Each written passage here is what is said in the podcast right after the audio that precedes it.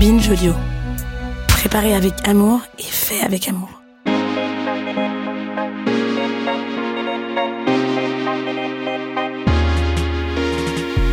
Bonjour à tous et bienvenue dans le tout premier épisode de Faire Genre, le nouveau podcast de Binge Audio qui donne la parole aux chercheuses et chercheurs les plus à la pointe sur les questions de genre. Tous sont associés à l'Institut du genre, ce groupement d'intérêt scientifique du CNRS. Moi, c'est Lorraine Descartes, je suis journaliste spécialisée dans les questions de genre depuis 10 ans. Je réalise des reportages à l'étranger, mais aussi en France où je couvre les violences conjugales et les féminicides au sens large. Tous les mois, l'un ou l'une de ces expertes est invité à mon micro pour aborder une notion centrale. Nous commençons tout de suite pour ce premier épisode avec la binarité. Pour cela, j'ai le plaisir de recevoir le sociologue Emmanuel Bobati. Bonjour. Bonjour. Emmanuel, vous êtes docteur en sociologie depuis 2017, chargé de recherche au CNRS et enseignant à l'école des hautes études en sciences sociales et à Sciences Po. Votre laboratoire s'appelle le Centre européen de sociologie et de sciences politiques. À votre palmarès, vous avez aussi reçu en 2018 le prix de thèse de l'Institut du genre. Vous travaillez sur la diversité et les mobilités de genre et vous êtes même l'un des tout premiers chercheurs à vous être intéressé en France au parcours des personnes trans c'est-à-dire au parcours des personnes qui ne se reconnaissent pas dans la catégorie de sexe qui leur a été assignée à la naissance. Pour rappel et pour mieux suivre la suite de l'échange, je résume. Quand une personne assignée homme à la naissance transitionne pour être reconnue comme une femme, on parle de femme trans ou M to F pour male to female. À l'inverse, quand il s'agit d'une personne assignée femme à la naissance, puis reconnue socialement comme un homme, on parlera d'homme trans pour F to M, female to male. Enfin, les personnes qui ne se disent ni homme ni femme, ou alors se reconnaissent comme les deux à la fois, sont des personnes non binaires. Emmanuel, certaines auditorices vous connaissent sûrement puisque vous avez déjà été convié chez Binge Audio pour le podcast Camille animé par Camille Regache. Pour ma part, j'avais découvert votre travail en lisant votre livre Transfuge de sexe, passer les frontières du genre, qui est paru en 2021 à la découverte. Et je vais vous faire une confidence, c'est en lisant votre livre que j'ai pleinement compris ce que je suis une femme cisgenre. J'ai toujours été reconnue comme une femme depuis ma naissance et ça tombe bien puisque j'adore être une femme. Je coche même les cases de la féminité classique, très normée. Je porte des robes, du rouge à lèvres, j'ai les cheveux longs et j'aime même la couleur rose. Oui, c'est très cliché. Cela porte un nom, l'euphorie de genre. C'est une forme de privilège parce que cela évite dans une certaine mesure de trop se frotter aux barrières de genre. Mais ce n'est pas le cas de tout le monde et c'est ce qui est au cœur de votre travail. J'en arrive à ma première question, Emmanuel Bobati. Comment cela s'appelle lorsque l'on ne ressent pas entièrement, voire pas du tout, cette euphorie de genre? Il y a des personnes euh, qui ne se reconnaissent pas, ou en tout cas pas pleinement, dans dans la catégorie de sexe qui leur a été assignée à la naissance. Et euh, ces personnes-là peuvent décider euh, eh bien, de, de s'en affranchir, d'en changer. Il peut s'agir de personnes trans, il peut s'agir de personnes non binaires. Il n'y a pas forcément une catégorie de sexe de destination hein, dans ces parcours. Donc si je comprends bien, vous ne faites pas appel au concept de dysphorie de genre, qui d'ailleurs figure encore aujourd'hui dans les classifications psychiatriques internationales. Non, en raison de, de l'histoire de ce concept, de à quel point il est chargé aussi euh, d'une histoire euh, médicale. Je préfère, du coup, d'un point de vue sociologique, euh, ne pas, ne pas l'employer. Merci beaucoup pour cette clarification. Vous pourriez aussi nous expliquer, selon vos termes de sociologue, quelle est la différence entre sexe et genre, deux notions qu'on va utiliser dans la suite? Moi, je dirais qu'il n'y a pas forcément une différence fondamentale entre ces termes. Il y a beaucoup de personnes qui conçoivent le sexe comme quelque chose de biologique, comme euh, les organes génitaux, par exemple, et euh, qui conçoivent le genre comme une identité subjective, individuelle, comme on se sent du point de vue du, du genre.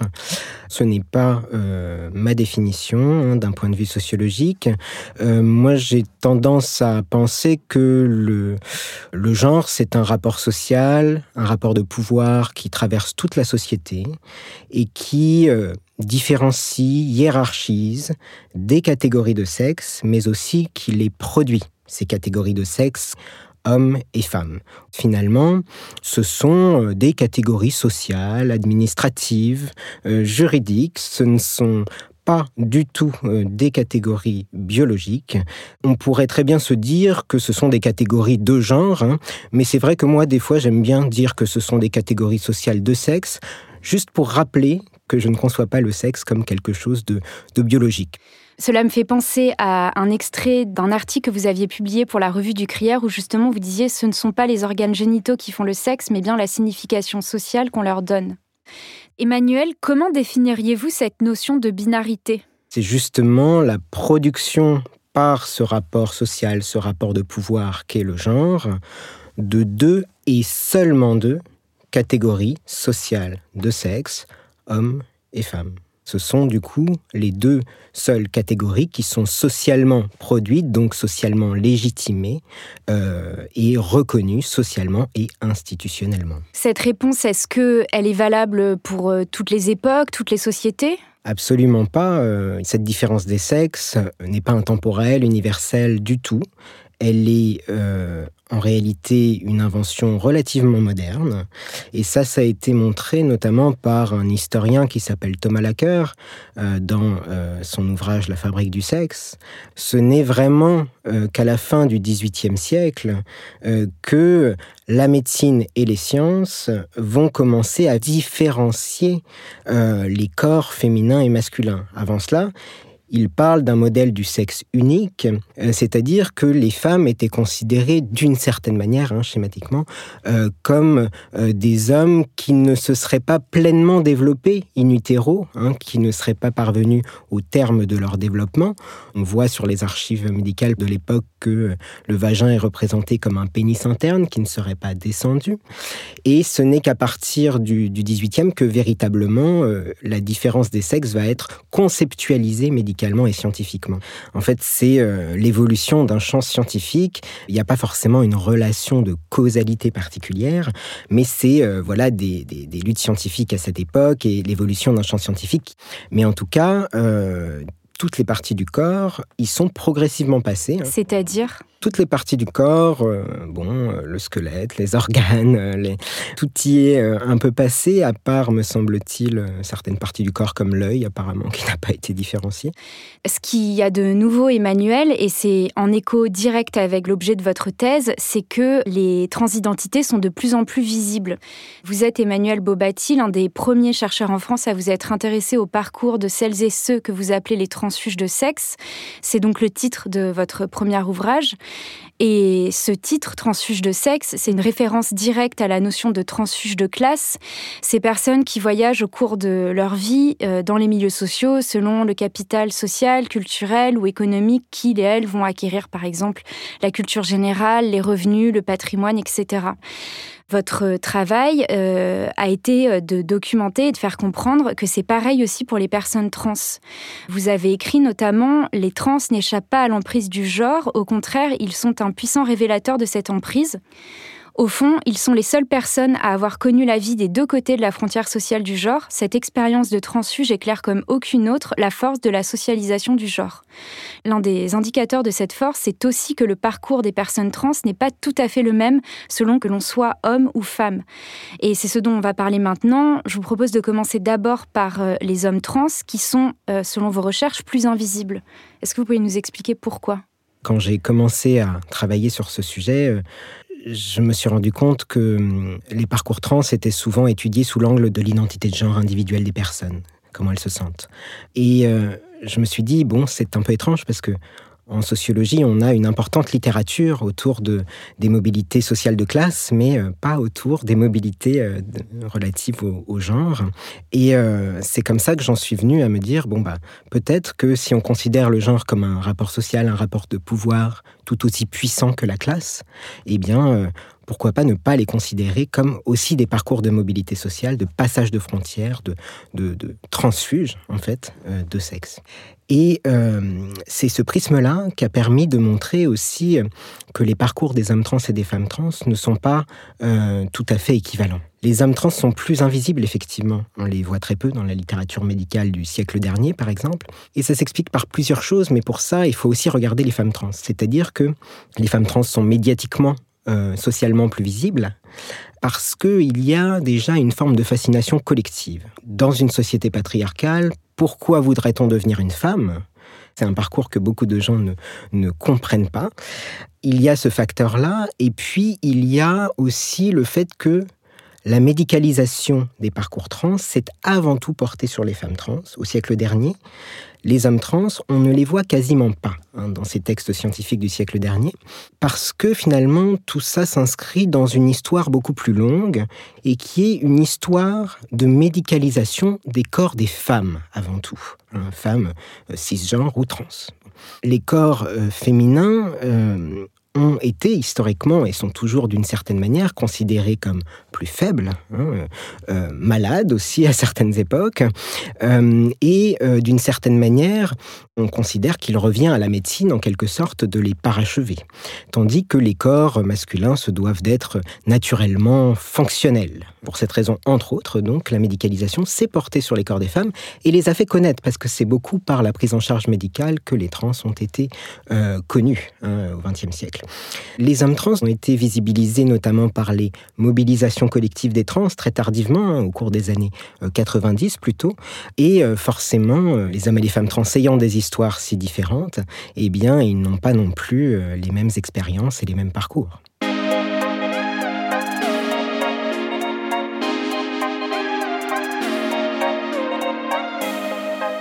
Dans votre livre, Emmanuel Bobati, vous dites Nombreux sont les hommes trans qui se sont un jour identifiés comme non-binaires. En fait, le terme trans n'inclut pas que des personnes qui s'identifient hommes ou femmes, mais aussi une pluralité d'identités alternatives. Est-ce que c'est exact? Bien sûr, oui. C'est, ça aussi euh, qu'il faut mentionner à propos de, des parcours de mobilité sociale, quels qu'ils soient finalement, de classe ou de genre. Euh, c'est-à-dire que les mobilités sociales elles peuvent être de différentes natures et de différentes amplitudes. On ne passe pas forcément juste d'un point A à un point B, de la catégorie homme à la catégorie femme ou inversement. Depuis quelques années, on voit émerger euh, un certain nombre de mouvements euh, non binaires au sein de la population trans d'abord et puis maintenant même au-delà. Je me suis rendu compte que les personnes euh, non binaires eh bien, pouvaient avoir aussi des profils sociaux un particuliers, qu'on ne les trouvait pas euh, partout de la même manière, euh, voilà, dans l'espace euh, du genre, et notamment qu'il s'agissait pour beaucoup de, jeunes. Ce qui ne veut pas dire qu'il n'y en a pas chez les personnes plus âgées, mais on en trouve à plus forte raison parmi les jeunes, souvent collège, lycée, parmi des étudiants également. Et ça, c'est un autre euh, point important, c'est que euh, pour beaucoup, il s'agit effectivement de personnes qui, font des études supérieures, par exemple, hein, euh, qui ont un certain capital scolaire, hein, qui finalement, voilà, peuvent se permettre également matériellement d'embrasser la non-binarité, de ne pas forcément se définir de refuser les catégories, mais il faut savoir aussi que euh, eh bien, les contraintes administratives, professionnelles, matérielles de la vie adulte amènent souvent les personnes non binaires à être euh, obligées de rentrer dans certaines cases au fil de l'âge. Euh, contre leur volonté, hein, le plus souvent, à partir de la vingtaine, la trentaine, et que ça en amène beaucoup à être contraint de, voilà, de, rentrer dans certaines cases de, genre. Et un autre élément euh, euh, important, euh, c'est que on trouve davantage de personnes non binaires parmi les personnes qui ont initialement été assignées au féminin. Une manière que j'ai eue de l'interpréter, c'était que c'est peut-être plus compliqué, dans ce sens-là, de partir de cette assignation fille et d'aller vers le masculin, tant la masculinité peut peut se révéler être un petit peu encombrante finalement lorsqu'on a été initialement assigné fille, qu'on a été traité comme une fille dans le monde dans lequel on vit. Le fait de se dire homme n'est pas si facile après une telle trajectoire et que parfois il est peut-être plus confortable de se dire non binaire tant justement le terme d'homme et la masculinité peut porter le stigmate féministe de l'oppresseur. Cela fait écho aussi avec euh, ce que vous expliquez sur le ressenti d'une forme de culpabilité que peuvent ressentir les F2M, donc les hommes trans. C'est encore évidemment un parallèle avec le parcours de certains et certaines transfuges de classe qui évidemment euh, va pas correspondre à toutes les personnes qui voyagent socialement et euh, c'est très bien euh, si, si certaines et certains ne ressentent pas cette culpabilité. D'après vos recherches, cela euh, se retrouvent aussi dans les parcours d'hommes trans qui évoluent euh, socialement chargés d'une certaine forme de dette vis-à-vis de euh, leurs origines de genre, si on peut dire. Vous écrivez L'ordre de genre n'est jamais aussi visible que lorsqu'il est transgressé parce que les trans le défient radicalement en changeant de catégorie de sexe. Il et elle se confrontent à sa brutalité. Contre toute attente, celle-ci est moins difficile à accepter lorsque les privilèges ont été perdus, bien que les personnes qui en ont longtemps bénéficié en passent par un réel processus de deuil. Oui, c'est un peu inhérent, je dirais, au parcours de mobilité sociale ascendante. Les transfuges de sexe sont finalement les seules personnes à avoir vu le monde des deux côtés de la frontière du genre. Ce sont les seules personnes à avoir expérimenté dans leur chair la différence qu'il y a à être traité comme un homme et comme une femme dans le monde dans lequel on vit. Et le fait de l'expérimenter dans sa chair, c'est autre chose que juste de le savoir théoriquement. Les trajectoires de transfuges ascendantes, euh, et on le voit très bien dans les trajectoires de transfuges de classe en ascension, vont souvent de pair avec euh, une certaine tension subjective. Là, on parle vraiment de, des subjectivités. Hein. Euh, c'est-à-dire que il y a ce sentiment de culpabilité, en effet, que les hommes trans sont condamnés à, à porter, puisqu'il n'est jamais facile, finalement, de rejoindre le, un groupe qui est l'oppresseur de ce qu'on a été, en fait. Est-ce que vous auriez un exemple euh, concret à nous partager? Un premier exemple, c'est euh, le fait que tant d'hommes trans euh, ont du mal à justement se dire hommes, par exemple. Le fait qu'il y ait beaucoup de personnes non binaires parmi les personnes initialement assignées au féminin en, est un, en est un révélateur. Un autre exemple assez frappant que moi j'ai pu observer, c'est la découverte, souvent très troublante, de l'entre-soi masculin, qui est euh, par définition, disons, une expérience nouvelle. Aucune femme ne pourra jamais faire l'expérience de l'entre-soi masculin.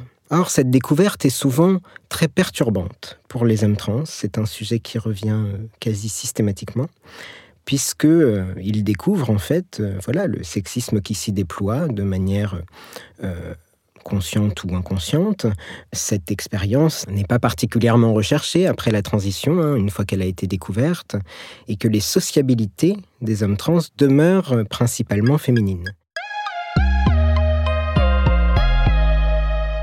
On va maintenant s'intéresser au parcours euh, des femmes trans. Vous nous avez déjà expliqué que euh, c'est ce cas de figure qui suscite le plus d'intérêt, mais pas forcément toujours le plus de bienveillance.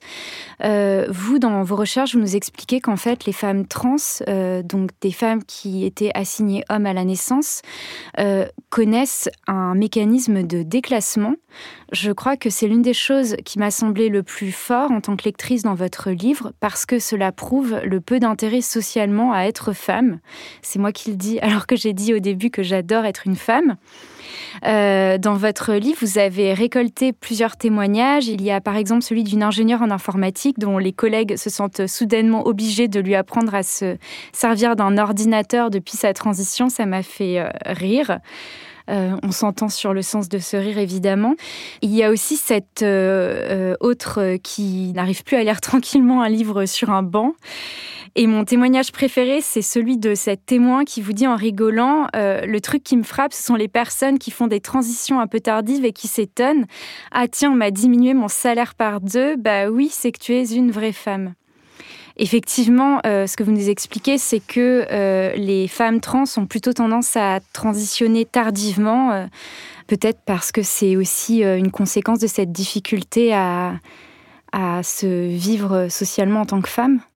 J'aurais tendance à dire que c'est plutôt la crainte de la sanction euh, que représente le fait de quitter la classe dominante, hein, euh, le groupe des, hommes. Et cet obstacle amène euh, environ la moitié des, femmes trans, dans ce que j'ai trouvé, les choses ont peut-être changé depuis, je, l'espère, a renoncé d'une certaine manière à la transition dans la jeunesse. Euh, puisqu'elles euh, craignent la marginalisation, la stigmatisation, les, violences euh, de la part des hommes pour qui ce déclassement volontaire est tout à fait inconcevable. Euh, cette sanction, on la retrouve aussi, euh, par exemple, dans des travaux sur euh, l'homosexualité masculine, qui est souvent associée à une forme de féminité par les hommes. Le fait d'introduire d'une manière ou d'une autre de la féminité dans la maison des hommes suscite une sanction sociale qui est généralement terrible. Effectivement, euh, les manifestations euh, de haine euh, et de violence à l'encontre des personnes homosexuelles hommes sont aussi empreintes d'une forme de sexisme. Vous rappelez aussi que les femmes trans sont les premières victimes de meurtres qui sont d'ailleurs commémorés chaque année à l'occasion de la journée du souvenir trans, euh, qui sera a priori organisée le 20 novembre prochain. La sexologue et militante canadienne Viviane Namasté insiste sur le fait que la plupart des victimes trans sont des femmes, souvent racisées et travailleuses du sexe.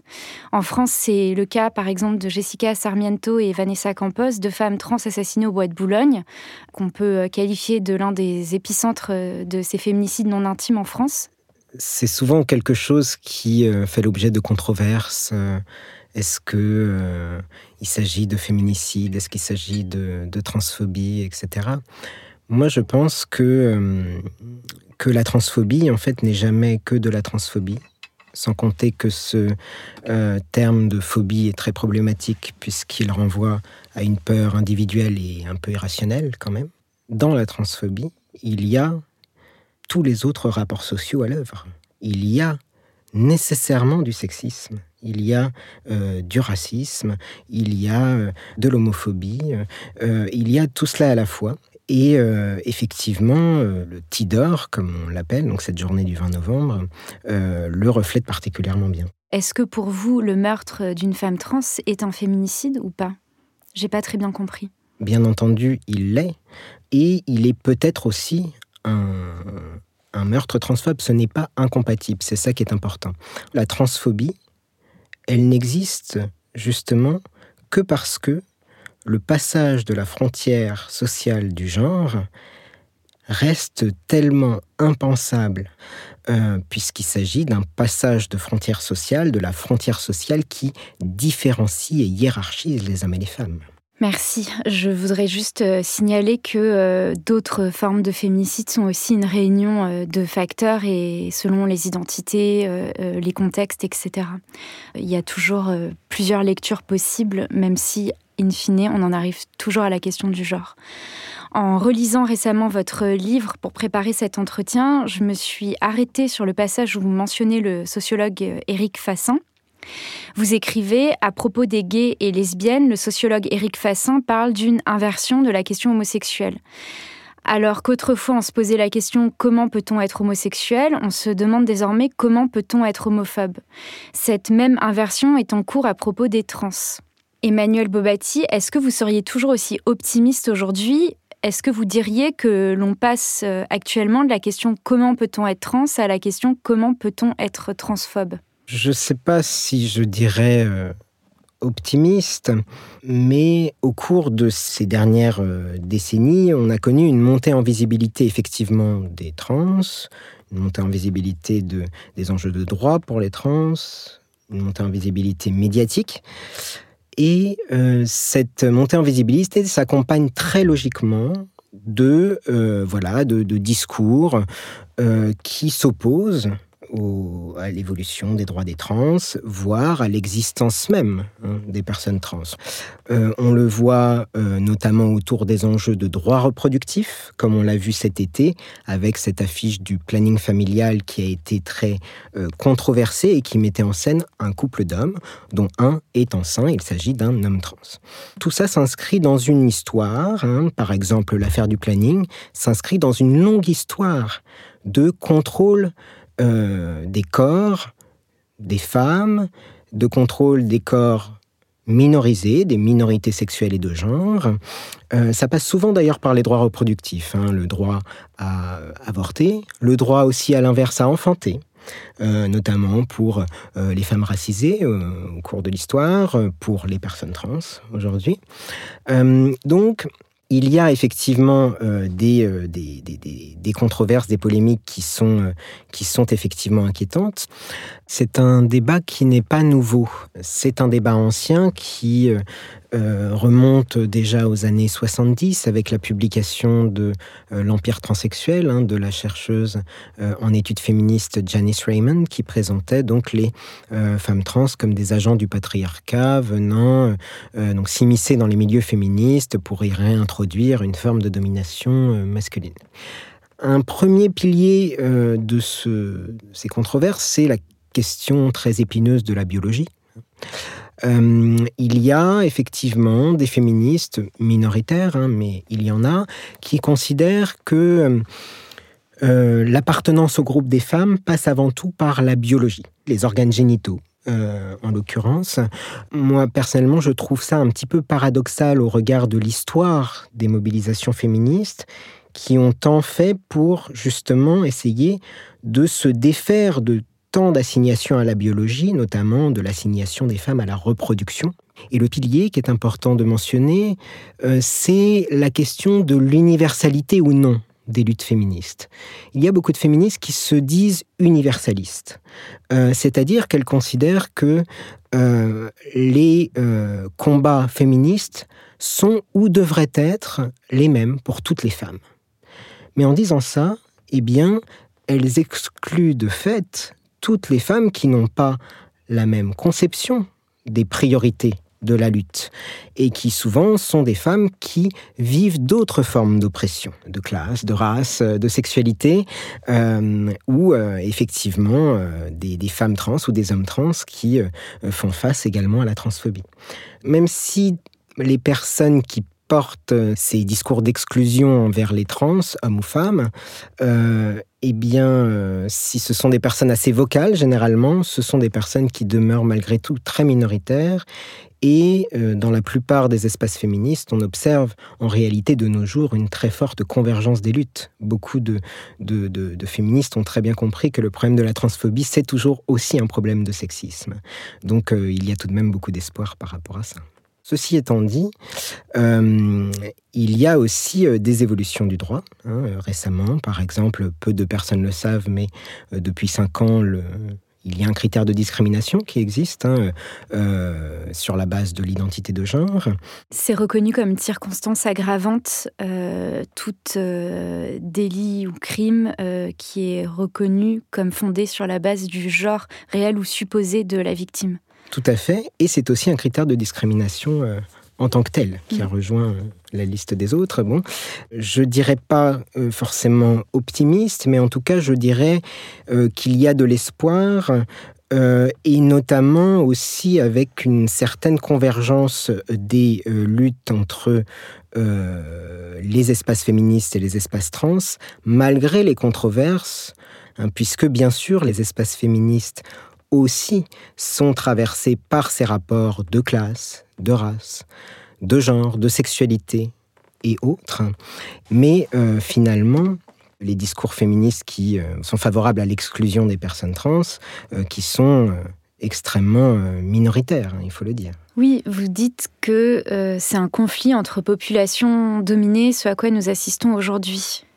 Parce qu'elles sont opprimées, certaines féministes se sentent aisément menacées et s'en prennent à d'autres femmes, ici les femmes trans, plutôt qu'aux réels oppresseurs. C'est une citation de, vous. Oui, tout à fait. C'est-à-dire qu'il y a une crainte euh, qu'on peut très bien comprendre, qui est légitime, à euh, constamment euh, voilà, prêter attention au fait de ne pas perdre des droits qui ont été conquis de haute lutte. Mais cette angoisse ne doit pas, euh, à mon sens, donner lieu euh, à des formes d'exclusion, d'altérisation de certains groupes minorisés au sein du groupe des femmes, dont on sait qu'il est extrêmement hétérogène.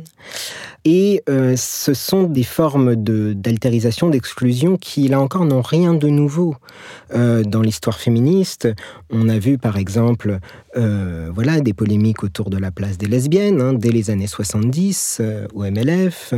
ça se poursuit encore aujourd'hui. Hein. Voilà, cette place des lesbiennes n'est jamais complètement acquise, garantie dans les espaces féministes. Euh, les femmes racisées, bien évidemment, hein, euh, ont été exclues de bon nombre de mobilisations féministes, ce qui a donné lieu à l'émergence du black feminism et des études sur l'intersectionnalité. Hein. on se souvient de cette fameuse euh, phrase Ne suis-je pas une femme? hein, prononcée par une femme noire devant une assemblée de femmes blanches. Et c'est aussi quelque chose qui se pose pour les personnes trans, euh, soit parce qu'ils ont été euh, des hommes, soit parce qu'ils en sont devenus. Ça s'accompagne dans les deux sens d'une très forte réflexivité, justement, sur les privilèges qui ont été gagnés ou ceux qui ont été perdus. D'ailleurs, Emmanuel, pourquoi utilisez-vous le terme trans et non pas transgenre ou transsexuel? Oui, moi j'ai choisi d'utiliser le simple préfixe trans euh, parce que euh, les termes de transgenre et transsexuel sont très euh, situés. Transsexuel, c'est un terme qui vient de la médecine hein, et qui d'ailleurs n'est plus aujourd'hui très employé dans le champ médical et qui désignait initialement les personnes qui souhaitaient avoir recours à des modifications corporelles médicalisées. Le terme transgenre est apparu un petit peu plus tard et euh, il est apparu plutôt dans des espaces militants. Euh, et il désignait au départ, dans les années 70, les personnes qui euh, ne souhaitaient pas faire de modifications corporelles dans le cadre de leur transition d'un point de vue médicalisé. Et euh, même si par la suite, dans les années 90, le terme de transgenre est devenu un terme beaucoup plus inclusif, euh, cette distinction est un petit peu restée dans l'imaginaire commun. Beaucoup de gens euh, la font encore, cette distinction entre modification corporelle ou pas modification corporelle. Donc voilà, pour éviter toute forme de confusion, j'ai préféré utiliser le terme de trans.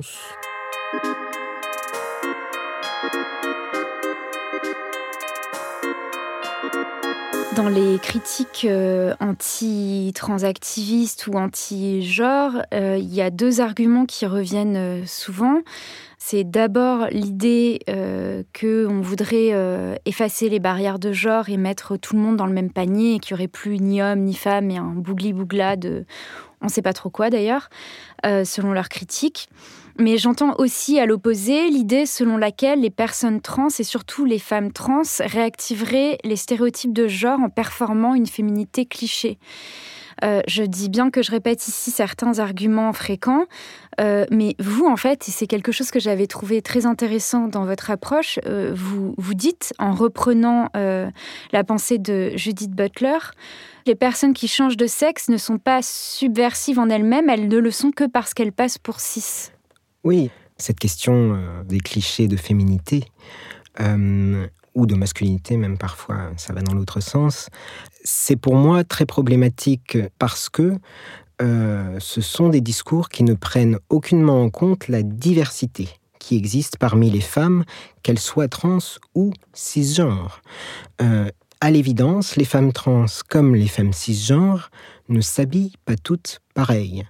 Euh, les façons de s'habiller dépendent des autres appartenances sociales que l'on a. Euh, d'âge déjà, ne s'habille pas pareil à tout âge, euh, de sa génération, de sa position de classe, son métier, de là où on vit, de son orientation sexuelle éventuellement, et de tant d'autres choses. donc pour moi, c'est vraiment très problématique d'un point de vue justement de l'intersection des différents rapports sociaux, d'omettre euh, toute cette diversité. Et pour ce qui est de Judith Butler et plus généralement des approches queer qui ont eu un apport fondamental, ça a été de montrer justement, et c'est ce qui nous intéresse avec ce sujet de la binarité, de montrer à quel point les frontières entre les catégories de genre et de sexualité sont poreuses. Elles ne sont en aucun cas hermétiques. Et ce que veut dire Butler avec cette, euh, cette phrase, c'est que finalement, dans la norme, il y a toujours un peu de transgression, et dans la transgression, il y a toujours un peu de la norme parce qu'on vit quand même dans un monde social qu'on partage. On n'est jamais 100% conforme à une norme, ni 100% déviant. Ça n'existe pas, ne serait-ce que parce que, comme elle le dit, ces normes n'ont aucun modèle original. Et donc, finalement, on n'est pas subversif parce qu'on est trans en soi ou parce qu'on est euh, euh, homo, par exemple. On est subversif euh, que parce que on est présumé cisgenre ou hétéro, et parce qu'en fait, on ne l'est pas, ou en tout cas, pas tant que ça. Donc c'est cette idée que les catégories communiquent toujours les unes avec les autres. Et euh, c'est ce qu'on appelle généralement la déconstruction, qui est un terme qui vient de Derrida. Il y a beaucoup de personnes qui utilisent maintenant ce terme, même dans le langage courant. Euh, on dit qu'on est déconstruit, etc. Ça veut dire déconstruire les systèmes d'opposition euh, binaires qui n'ont en réalité pas de fondement, puisque une catégorie n'existe toujours que par rapport à une autre. En fait, Emmanuel Bobati, ce que vous mettez en lumière, c'est l'idée que le genre euh, serait un espace social multidimensionnel qui ne se réduirait plus seulement à deux rubriques, deux catégories, euh, les hommes, les femmes, avec toutes les hiérarchies et les violences qui en découlent. Oui, tout à fait. En fait, moi, c'est un peu une autre voie finalement que j'ai que, j'ai choisie, c'est-à-dire que même si euh, je m'intéresse beaucoup aux approches queer, hein, j'ai tenté de aller emprunter des outils à la sociologie des classes et des mobilités sociales pour les adapter dans le champ des études sur le genre. Et du coup, moi, ce qui m'a intéressé, c'est euh, de travailler avec la notion d'espace social, par exemple, et de mobilité sociale, de transfuge. L'espace social, en fait, c'est euh, voilà un concept que moi j'emprunte à un sociologue, Pierre Bourdieu, qui a montré euh, que les classes sociales ne se cantonnent pas à deux et seulement deux classes, qui seraient euh, les bourgeois d'un côté et les prolétaires de l'autre, euh, mais que finalement, les classes sociales, c'était beaucoup plus que juste un facteur économique, que c'était quelque chose qui ne pouvait pas être réduit à une simple place que les gens occupent dans ce qu'on appelle les rapports économiques de production. Et euh, ce qui est intéressant, c'est que dans les études féministes, il y a tout un courant d'études qui est le courant matérialiste, qui s'est inspiré du raisonnement marxiste, c'est-à-dire qui a raisonné en termes de lutte des classes de sexe. Il y a, euh, pour les matérialistes, notamment pour Christine Delphi, qui est une sociologue bien connue en France, une classe des hommes, une classe des femmes, et il y a une lutte entre ces classes, et euh, il y a comme chez Marx à propos euh, voilà du, travail, eh bien il y a une division sexuée du travail entre les hommes et les femmes j'ai essayé de décaler un petit peu le propos par rapport à ça et de dire bah, peut-être que justement, ce n'est pas juste ces deux classes, peut-être que le genre c'est quelque chose qui est multidimensionnel, peut-être que c'est tout un espace social qui a plein de dimensions différentes. Ce n'est pas juste une place dans la division du travail, ce n'est pas juste non plus une assignation à la naissance, ce n'est pas juste ce qui est inscrit sur nos papiers, ce n'est pas juste non plus une identité comme on le pense souvent aujourd'hui, mais ce n'est pas que ça. C'est un ensemble de pratiques, d'identité, de, de représentation, euh, d'assignation aussi que l'on a et qui forgent des configurations de genre, des positions de genre qui sont très complexes, et parce que justement elles sont complexes, eh bien elles sont éminemment plurielles. Les mobilités euh, que peuvent connaître les personnes du point de vue du genre euh, ne sont pas toujours aussi spectaculaires qu'un changement de catégorie sociale de sexe. Et ça, c'est très important de le dire. Est-ce que vous auriez un exemple de petite mobilité de genre? Une rencontre, une, rupture, une lecture, euh, un engagement, euh, un épisode de violence subi, peuvent amener à changer de style de vie en matière de genre. Je pense que beaucoup de, personnes euh, peuvent s'y retrouver, par exemple, dans le fait de voilà, euh, commencer à, fréquenter des espaces féministes et puis à, éventuellement faire des lectures euh, importantes euh, qui peuvent changer une existence.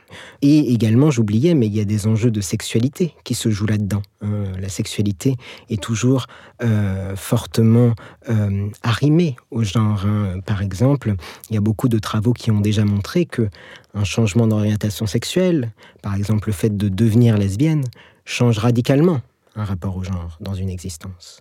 Pour résumer, en fait, nous sommes toutes et tous possiblement des transfuges de sexe. Eh bien, euh, oui, en quelque sorte. Ce qui ne veut pas dire que euh, qu'il faut euh, dire que tout le monde, d'une certaine manière, est trans. Ça, c'est peut-être une précaution qu'il faut énoncer, euh, parce que nous ne connaissons à l'évidence pas toutes et tous euh, eh bien, les contraintes, les violences, les formes de marginalisation et de stigmatisation qui sont inhérentes au parcours des personnes qui entreprennent de changer de catégorie sociale de sexe. voilà, catégorie sociale, juridique, administrative. mais euh, ce qui ne veut pas dire que les personnes qui ne sont pas trans sont figées dans leur assignation euh, de genre de naissance.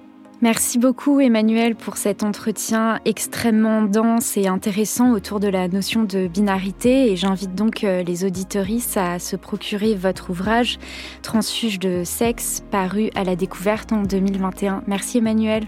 Merci à vous. Faire genre est un podcast produit par Binge Audio et l'Institut du genre. Cet épisode a été préparé par mes soins. La réalisation est de Thomas Plé, Camille Codor est à la production et la musique est signée Alexandre Delmer.